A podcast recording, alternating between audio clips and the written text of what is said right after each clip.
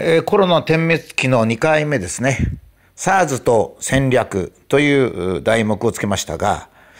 えー、今度の新型コロナウイルスっていうのはですね、そういうふうに呼んでいるので、僕もまあ一応それに従って、呼び名っていうのは自分だけが特別な呼び名をするといけないので、そう呼んでおりますが、本当は武漢風邪と言った方がいいというふうに言ってるのは、実はですね、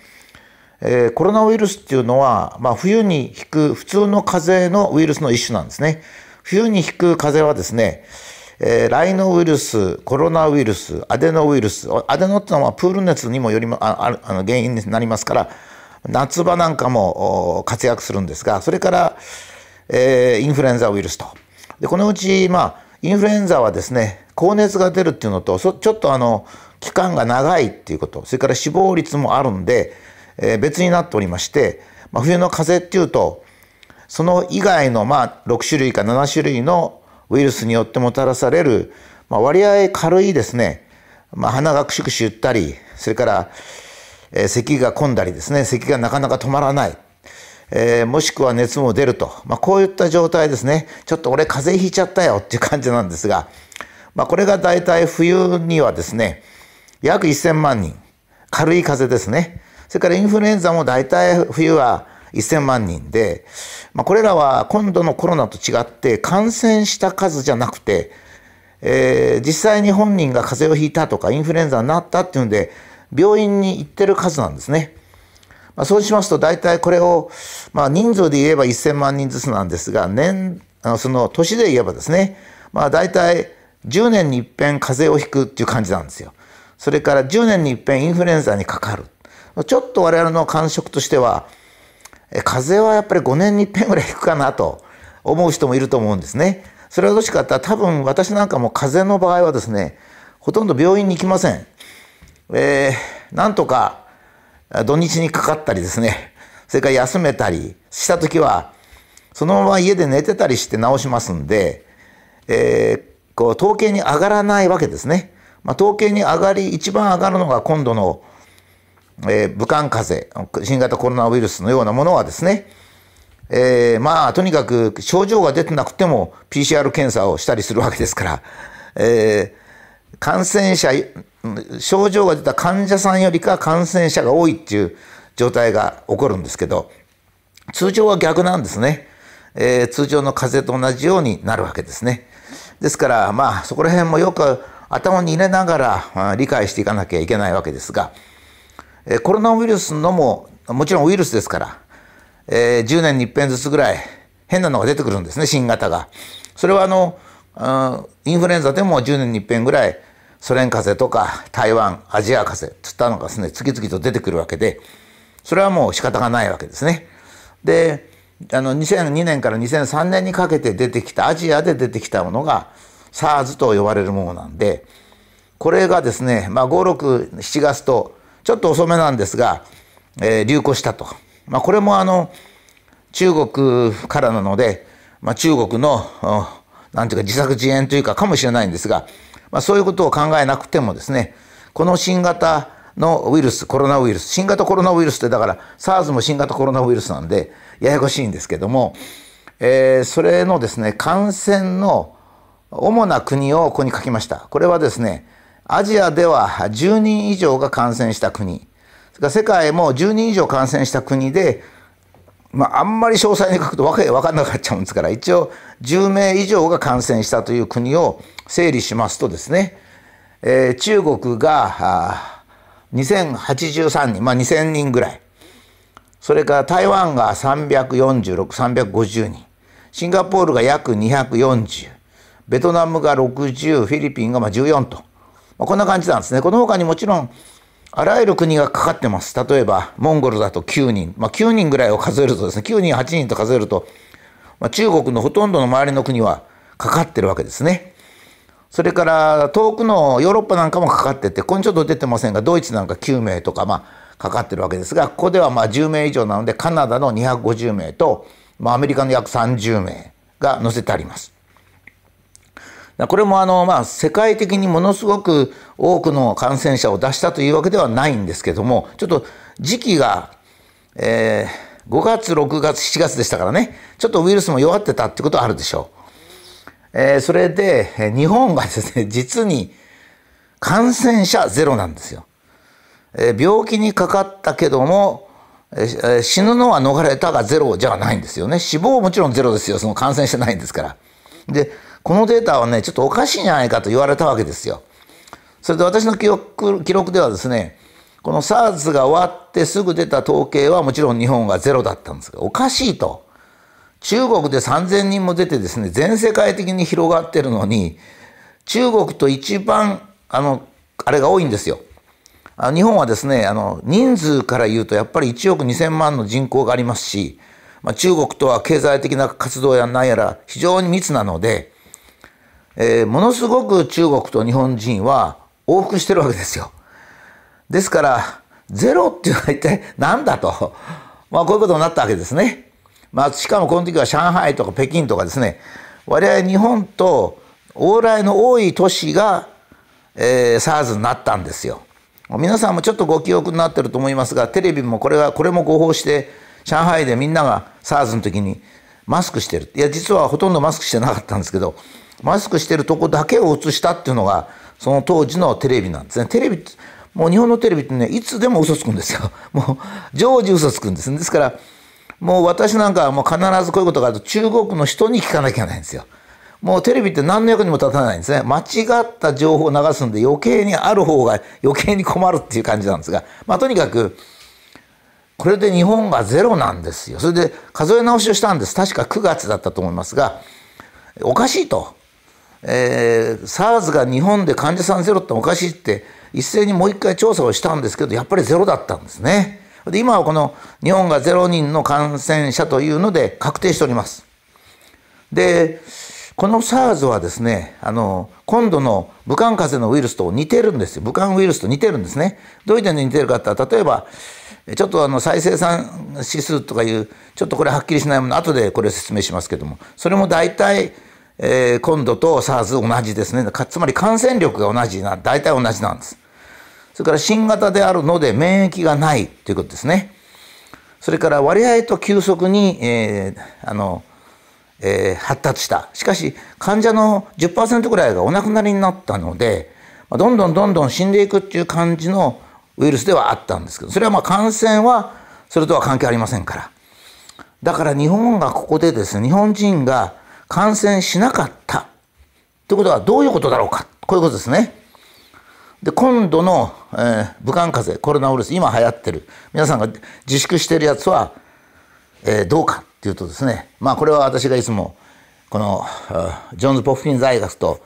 フィナンシャル・タイムズが出してるこの図を利用してるんですけども世界のあらゆる国の中で日本が一番感染者が少ないんですね。もちろん人口あたりですけどね。それで、えー、まあこれはもう考えられないことなんですよ。実はあの中国の隣にいて、えー、中国の人との出入りがものすごく激しい。僕もですね、SARS の頃なんかしょっちゅう中国行ってましたからね。えー、まだ中国と日本がそれほど関係が悪かったわけじゃない。20年前ですからね。ですから、すごく往来が激しかったですよ。で、その当時に、まあ、日本人と中国人の往来の記録を調べればですね到底その感染者が日本みたいな大国ですよ。大きな国ですからね。人口あたりじゃありませんから。それはもう他の数百万とかシンガポールなんかでも300万ぐらいですからね。300万のシンガポールでも240人出てると。300万でしょシンガポールが。それ日本が1億2000万だから。40倍とか違うわけですよ。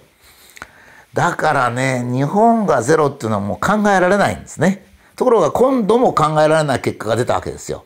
日本は中国人が随分来てた。12月まではいっぱい来てましたからね。そして爆買いなんかもやってたし、観光も非常にしてた。そして武漢からも随分人が来てた。それが日本人に移らないはずがないんだけど、2月の15日ぐらいまで、つまりそれから1ヶ月半、日本人の 感染者ってほとんど出なかったんですよ。なぜだろうかっていうことですね。で、まずここで、この前僕このブログで言ったように、事実を認めることと、理由を探すことを2つに分けなきゃいけないですね。まず事実はどうであるか。コロナウイルスの新型というのは今まで強力なやつは2つあって、あの、マーズってのはちょっとね、あれ特殊なんですよ。あの、後で時間があったらこのブログで整理しますが、感染力も全く違う、症状も全く違うんで、ちょっとあの、参考になりにくい。まあ参考にしてもいいんですけど、参考になりにくい。この SARS と今度の武漢風邪、新型ウイルスは似てるんですね。ですから、まあこの2つをまず見てみるということなんですが、そうすると、まず事実はですね、今回も世界で最も感染者が少ない。それから、えー、SARS に至っては感染者ゼロ。ですから、日本人が新型変異したコロナウイルスにかかるメカニズムとか、免疫系とかそういうのはもう全然外国とは別に考えなきゃいけないってことなんですよ。これね、あの、まあ、昨日もちょっとご批判したんですけど、若い人の。アメリカとかヨーロッパに学べってやつはダメなんですよ、全然。そういうものではないんですよね。え、アメリカ人の背の高さがいくつか日本人もそうしろとかそういうこと言ってるようなもんでね。体っていうのは民族によって違いますからね。だからそれを考えてやらなきゃいけないんですね。えー、まあそういうことでちょっと今途切れたかもしれませんがあの続けてやります。えー、そういうことで、えー、このまず第一に事実として、えー、コロナウイルスが変異したものは日本人は非常にかかりにくいっていうことをまず頭に入れなきゃいけないんですよ。だから今度の武漢風邪のウイルスが日本人が特別に、えー、患者さんが少ない世界中で一番低かったということは事実としては認めることができると思います僕は。理由はいかんにしてもですね認められると思います。ですから理由を別にしてまず我々は頭の中でですね、えー、コロナウイルスの変異型っていうのは今までの経験から言えば理由はわからないですよ。理由はわからないけど、今の経験から言えば、日本人に非常にかかりにくい。じゃあその理由はって一応理由を言わないと追いつかない人いるでしょうからね。まず、靴を脱いで、中、あの、部屋の中に入る。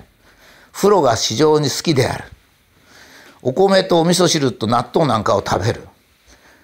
えー、手をよく洗う。衛生観念が発展して発達してて、トイレも非常にきれいだ。それからスーパーなんか行ってももう非常に綺麗だ。どこ行ってもゴミもないし綺麗になってる。だから基礎的な衛生は衛生状態は非常にいいということですね。えー、ですからまあ当然、えー、コロナウイルスがかかりにくくてもいいと。もうちょっと踏み込みますとねもともと日本の感染症っていうのは中国から渡り鳥とか動物が来ることによって伝播したのが多いんですね。まあ、典型的なのが鳥インフルエンザですが、カモなんかが補菌したまま発病しないんですよ。それが移ってきて、それで鶏、日本の鶏に移すと。そうすると、日本の鶏はあの、カモが中国から来たカモが持ってくる鳥インフルエンザに弱いんですね。これが。それでわーっとかかっちゃうと。だから中国と日本っていうのは昔からですね、病原菌の往復はしょっちゅうやってるんです。ちょうどいいぐらいの距離なんですね。海の隔たり方が。あんまりあの近いと中国と一緒になっちゃうんですけど、ちょっと離れてるわけですね。これがうんと離れるとガラパゴス諸島みたいになって、陸から大陸から1000キロも離れると全然動物の行き来はしないんですね。まあ日本みたいに50キロ100キロというようなところはですね、結構行き来をするんですね。ですからまあ中国で発生する病気については日本人は若干の免疫を持ってるとも考えられます。まあ、BCG はですね、もうちょっと様子を見てみないと分かりません。まあそういうことがあって、えー、とにかく理由はいくらでも考えられますし、それらしい理由もいっぱいあります。しかし事実はもう非常にはっきりしてます。特にここで気をつけなきゃならないのは、日本はヨーロッパの真似をしちゃいけないっていうことですね。他の国の真似をしちゃいけないってことです。自分で考えろってことなんですが、それじゃあですね、免疫学の方で SARS がなぜ日本に、えー、伝染しなかったか、なぜ日本で流行しなかったかという研究を今一生懸命探しております、僕。そうしなきゃ疫学なんか何やってるか分かりませんからね。今度いろいろ疫学者が政府の中枢部入っていろんなこと言ったりですね、北海道大学の先生がとんでもない計算をして42万人死ぬとかなんか言ってますけど、それを言うんだったらですね、SARS で一人の患者さんもいなかった理由もちゃんと言わなきゃいけないんですよ。つまりですね、学問っていうのはですね、あることだけが分かってるなんてことないんですよ。え、えー、微分方程式を、大学の工学部で微分方程式を解くためには、もちろん足し算引き算は知らなきゃいけないし、一次方程式、二次方程式全部知らなきゃいけないし、差分とか微分も全部知らなきゃいけない。そうしないと微分方程式自身は解けないわけですね。ですから、えー、こういったですね、難しい学問っていうのは、簡単なことが基礎的なことが分かってるからこそ予測できたりなんかするんですよ。そうじゃなかったら、例えば材料学なんかがいい加減だったら飛行機飛ばせば全部分解しちゃいますからね。だからそういうもんなんで、まあ北海道の先生はあんまり非難するわけじゃないんですが、やっぱり、えー、今度の武漢風邪のウイルスでこういうことになるとか、一年、よく言って言ってる人がいるんですが、一年中警戒しなきゃならないとかいうためにはね、これ一年中警戒しなきゃいけないって言ってる人の根拠を見たら、ヨーロッパがどのこうのって書いてあるんですよ。全然ヨーロッパと違うんですからね。ですから日本はこの前の SARS ウイルス、変異したコロナウイルス全く親戚ですからね。その時になぜ感染者はゼロであったか。まずそれをきちっと述べて、その後、この疫学的にこうである、特徴はこうである、遺伝子こうである、日本日本人の免疫はこうである。だからしてって言わなきゃいけないっていうことですね。まあ、このね、えー、幸い SARS ウイルス、これはもう一回触れますけどね、SARS ウイルスの特性、SARS ウイルスの感染期間、どうして SARS ウイルスが、えー、中国とかそういう主なところで流行って、やがて終わったかっていうことの経過ですね。これを今整理してますので、そういう前例を整理するっていうことによってですね、学問のレベルが上がって、学問のレベルが上がるからこそ予測が可能になるっていう、こういう、こういう順序ですから。まあ、しかし私たちにとってこの SARS の感染者ゼロっていうのはね、ものすごく明るい材料ですよ。今、今ね、自粛で非常に苦しんでおられる方、まずはね、一段落してほしいと。まず元気になってほしいと。まあそういうふうに思います。